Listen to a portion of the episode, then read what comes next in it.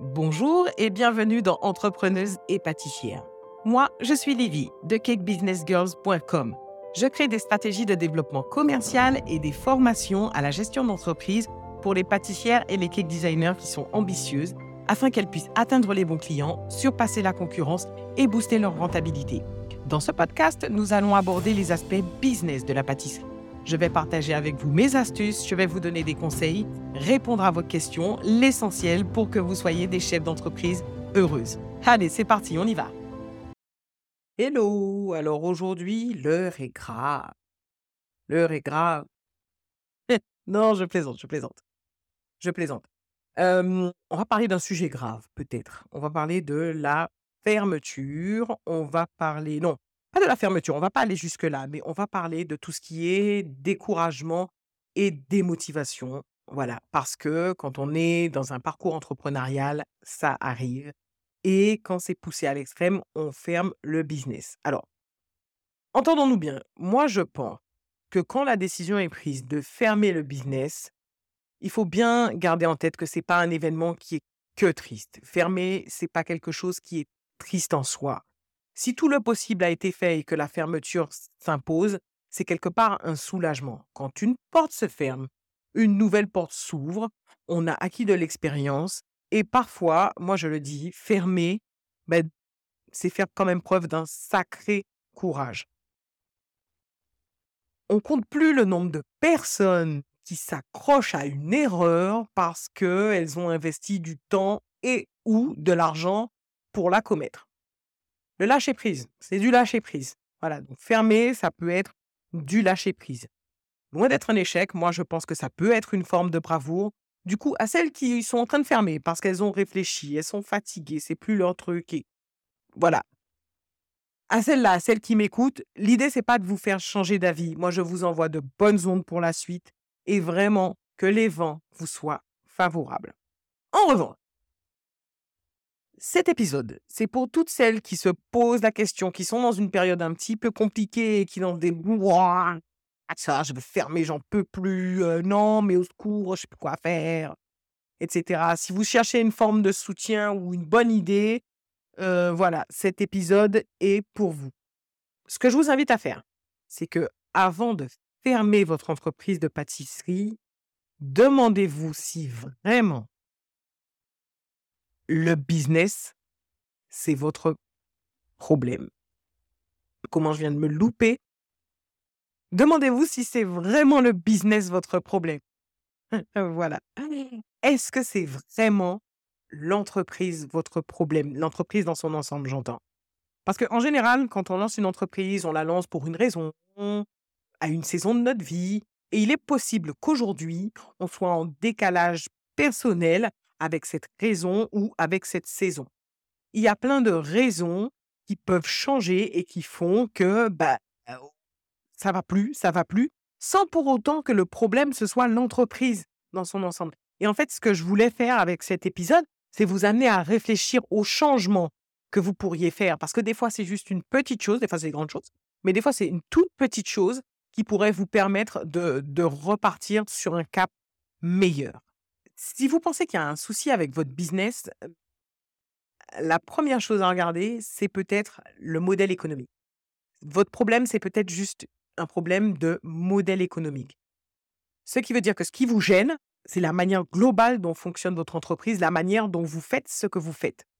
Par exemple, si le modèle économique fait que vos revenus sont trop fluctuants sur l'année, bah ça, ça peut vite devenir insupportable. Ou bien vous travaillez surtout le week-end vous êtes obligé de prendre vos vacances en décalé avec les autres. Tout ça, c'est des questions de modèle économique. Ce n'est pas l'entreprise, ce n'est pas le business votre problème, c'est le modèle économique, la manière dont vous fonctionnez qui vous gêne. Et si vous changez ça, si vous changez la manière dont vous offrez vos services, bah, par exemple, euh, euh, bah, vous décidez de changer votre fréquence de travail, vous décidez de ne plus faire tel type de gâteau parce que c'est insupportable. Enfin voilà. Ben, juste ce petit changement peut suffire améliorer la situation. Mais rester dans un modèle économique qui ne vous correspond pas, ça va de toutes les façons rapidement vous fatiguer. Et puis, ça va vous fatiguer d'autant plus qu'il y a une disproportion entre les efforts que vous allez fournir et ce que ça va vous rapporter. Donc, dans ce cas, pensez à repenser votre modèle économique et ça pourrait vous apporter beaucoup de soulagement. La deuxième chose qui peut faire que votre entreprise euh, est devenue insupportable pour vous et que vous êtes découragé, vous êtes démotivé, c'est peut-être une question de client. Très simplement, ça veut dire que vous ne travaillez pas pour les bonnes personnes. Mmh, probablement que vos clients ne vous correspondent plus, alors que ce soit la nature de ce qu'ils vous demandent, que ce soit leur budget, le budget qu'ils sont prêts à payer, ou peut-être la nécessité constante de devoir éduquer le client, ou peut-être juste que vous ne supportez plus le contact avec la clientèle, mais dans ce cas, changer de client ou déléguer cet aspect du travail pourra vous être salutaire. On va se fâcher. On va se fâcher. Je pense qu'il faut prendre ses responsabilités et arrêter avec l'argument de ouais, mais les concurrents, celles qui vendent au black, blablabla, blablabla, la vente de gâteaux au black, la concurrence, etc. Moi, j'en ai parlé sur mon blog. À mon avis, c'est des, opportunités juste de devenir meilleur. C'est pénible, c'est dur, tout ce que vous voulez. Je suis d'accord. Mais de toutes les façons, si vous passez du temps à vous plaindre, ça ne va pas résoudre le problème. Vous allez tourner en rond, ça va vous consommer de l'énergie et vous n'aurez pas cette énergie pour vous améliorer. Autre piste qui fait que le business pourrait vous démotiver sans que ce soit forcément business, ça peut être une question d'organisation. Très simplement, votre entreprise, elle vous dépasse. Mon conseil va vous sembler un petit peu simple, mais bah alors faites-en moins. vous me connaissez peut-être, moi je suis une grande adepte du faire moins. Faire moins, c'est la solution à énormément de choses. Alors je vous conseille de faire un travail d'introspection globale. Est-ce que vous avez besoin vraiment d'en faire autant? C'est la société actuelle. Voilà, on a tous un peu cette espèce de lavage de cerveau elle veut nous, la société actuelle veut nous faire croire que plus on en fait, plus on gagne de l'argent. Bah, clairement, ce n'est pas vrai.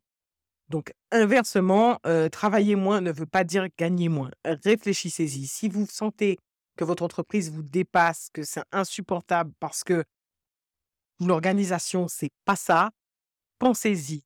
Qu'est-ce que vous pouvez arrêter de faire? Qu'est-ce que vous pouvez automatiser et éventuellement, qu'est-ce que vous pouvez déléguer? Alors, autre piste qui fait que vous pourriez être complètement démotivé par votre business, mais que le problème en lui-même, ce soit pas le business, c'est une question de prix. Alors, parce que vous êtes peut-être frustré financièrement. Bon. De toutes les façons, si vous considérez que vous êtes déjà au fond du gouffre, au bord du gouffre, au fond du gouffre, enfin bon bref, qu'il n'y a plus rien qui va, si vous sentez que vous allez fermer, moi je vous le dis, tant qu'à faire, augmentez vos prix un petit coup. Et vous verrez bien ce qui va se passer. Vous n'avez rien à perdre de toutes les façons, puisque vous êtes déjà au fond du gouffre. Ça ne peut pas être pire. Vous avez envie de fermer. Alors, allez-y un petit coup, allez-y, 15%. Si vous êtes frileuse, peut-être plus, si vous, verrez, si vous êtes téméraire, et vous verrez bien ce qui se passe, vous verrez bien ce que ça donne. Ok, vous pouvez vous sentir coupable, surtout en ce moment, en fonction du rapport que vous avez à l'argent, vous pourriez vous sentir coupable d'augmenter vos prix. Mais dites-vous bien que de toutes les façons, vous n'avez pas d'obligation de prévenir les clients de votre augmentation de prix. Vous pourriez choisir de le faire par légitimité, mais si vos prix augmentent et que vous ne le dites pas, on ne va pas vous clouer au pilori pour autant. Si on vous interroge, vous pourrez toujours donner une explication, mais évitez, sur le sujet de l'augmentation des prix, promis, je ferai un épisode sur ce sujet, n'allez pas tendre le bâton pour vous faire battre et dire Ah, au fait, j'ai augmenté mes prix. Parce que là, dit comme ça, c'est compliqué. Et puis, donner trop d'informations quand les gens n'ont pas demandé, c'est, enfin, non, c'est pas, pas, pas, pas, une bonne stratégie. On vous pose la question, vous pouvez répondre, euh, mais vous n'avez pas obligation de dire à la terre entière que vous avez augmenté vos prix. Euh, les supermarchés, les grandes entreprises, les industriels, tout ça, ils préviennent pas nécessairement de leur hausse des prix. Donc, clairement, pourquoi est-ce que vous vous le feriez? Parce que vous avez une plus petite entreprise? Non, non, non. Donnez à votre client une information qu'ils n'ont pas demandé, franchement, c'est pas. Euh, bref, c'est pas c'est pas obligatoire en tout cas. Effectivement, comme je vous le disais, par légitimité, que vous pouvez contacter vos, vos clients, vos anciens clients, et leur dire, ben voilà, je vais augmenter des prix, euh, je vais augmenter les prix, passer rapidement commande avant que voilà, ça vienne. Ça peut d'ailleurs vous donner un petit souffle. d'un point de vue, d'un point de vue trésorerie. J'ai encore deux points. Encore deux points qui font que le business peut devenir insupportable sans que ce soit directement lié au business. Le premier point, c'est une question de limite. Et là, je suis très, très, très, très, très sérieuse. Est-ce que ce qui vous gêne aujourd'hui dans votre business, c'est pas plutôt une question de limite Des limites sur plusieurs domaines que vous n'avez pas posées et ou qui ne sont pas assez claires. Fixer des limites fermes, très fermes dès le début est indispensable à votre épanouissement en tant que chef d'entreprise. Il en va d'autant plus que la limite entre ce qu'il faut faire pour l'entreprise et ce qui empiètre sur votre confort est c'est très flou. Du coup, c'est à vous de tenir la barre et de rétablir les choses. Si vous avez lâché un moment sur certaines limites, ben, c'est peut-être ça qui explique qu'aujourd'hui vous soyez fatigué. Alors, charge à vous de les rétablir. Quand je parle de limites, je parle par exemple de changer vos horaires, les moyens de vous contacter, je parle de ce que vous acceptez ou que vous refusez de faire, de vos conditions de travail en fait en général. Fixez de nouvelles limites qui vous correspondent et surtout, faites-le savoir les limites en général, horaire de travail, changement possible, délai, enfin bref. Pardonnez-moi la comparaison, mais c'est comme avec un enfant qui est autorisé parce que vous le pouvez et ce qui ne l'est pas parce que vous ne voulez pas. Soyez clair là-dessus, redéfinissez vos limites et là, mais ça pourrait quand même sacrément vous alléger. Dernière petite chose euh, qui pourrait faire que le business, ça vous, ça vous que vous vous sentez démotivé, c'est une question d'environnement professionnel. Je trouve qu'en France, en fait, on n'en parle pas assez de toutes ces questions de soutien immatériel aux chefs d'entreprise. Dans le monde anglo-saxon, ils ont des termes dédiés, des postes dédiés, des sparring partners qui soutiennent moralement les chefs d'entreprise. Et je trouve que c'est là-dessus en France, on n'est pas encore, on n'est pas encore comment dirais-je, à jour sur le sujet. Mais il est possible effectivement que votre environnement professionnel au global bah, vous déplaise. C'est un peu comme avec les clients, c'est ça qui vous plaît pas. Peut-être que vous vous, sentez, vous vous sentez seul, pardon, ou par exemple que vous ne travaillez pas avec les bonnes personnes, ou non, avec les bonnes personnes, je veux dire dans vos équipes, les gens avec qui vous bossez, ou bien par exemple les fournisseurs? Je caricature un peu, mais la solitude toute la journée dans un laboratoire sans forcément avoir des liens sociaux. Les réseaux sociaux, c'est pas, c'est pas, c'est social, mais ça a quand même une limite. Des fois, ça suffit pas. Ou peut-être que vous vous sentez mal accompagné. Ça non plus, c'est pas une solution viable. C'est-à-dire que les personnes qui travaillent de près avec vous, comme vos fournisseurs ou bien de loin, ben, ne vous correspondent plus. Peut-être qu'elles vous motivent plus. Elles ont plus la même, comment dirais-je? Elles ont plus la même vibe que vous, en fait. Vous pourriez, vous pourrez avoir l'impression que c'est des gens bah, qui, vous, qui vous tirent un peu vers le bas, quelque part. N'attendez pas. N'attendez pas et faites de nouvelles rencontres. Vous avez un business et agissez comme la chef d'entreprise que vous êtes. Et c'est pour ça qu'on le dit. En tant que chef d'entreprise, votre réseau va définir une partie de votre valeur. Donc, si aujourd'hui, ben, vous n'êtes pas à l'aise avec votre business et vous pensez que c'est une question d'environnement professionnel, revoyez votre réseau. Le réseau, c'est une caractéristique tellement essentielle des chefs d'entreprise. Alors, aménagez-vous un créneau dans votre emploi du temps qui sera consacré à votre réseau professionnel, à la création et à son développement, à son entretien. Et entourez-vous de personnes qui ont la même dynamique que vous, c'est hyper important. Voilà. Donc, c'était le dernier point sur la question de la démotivation, de la fatigue.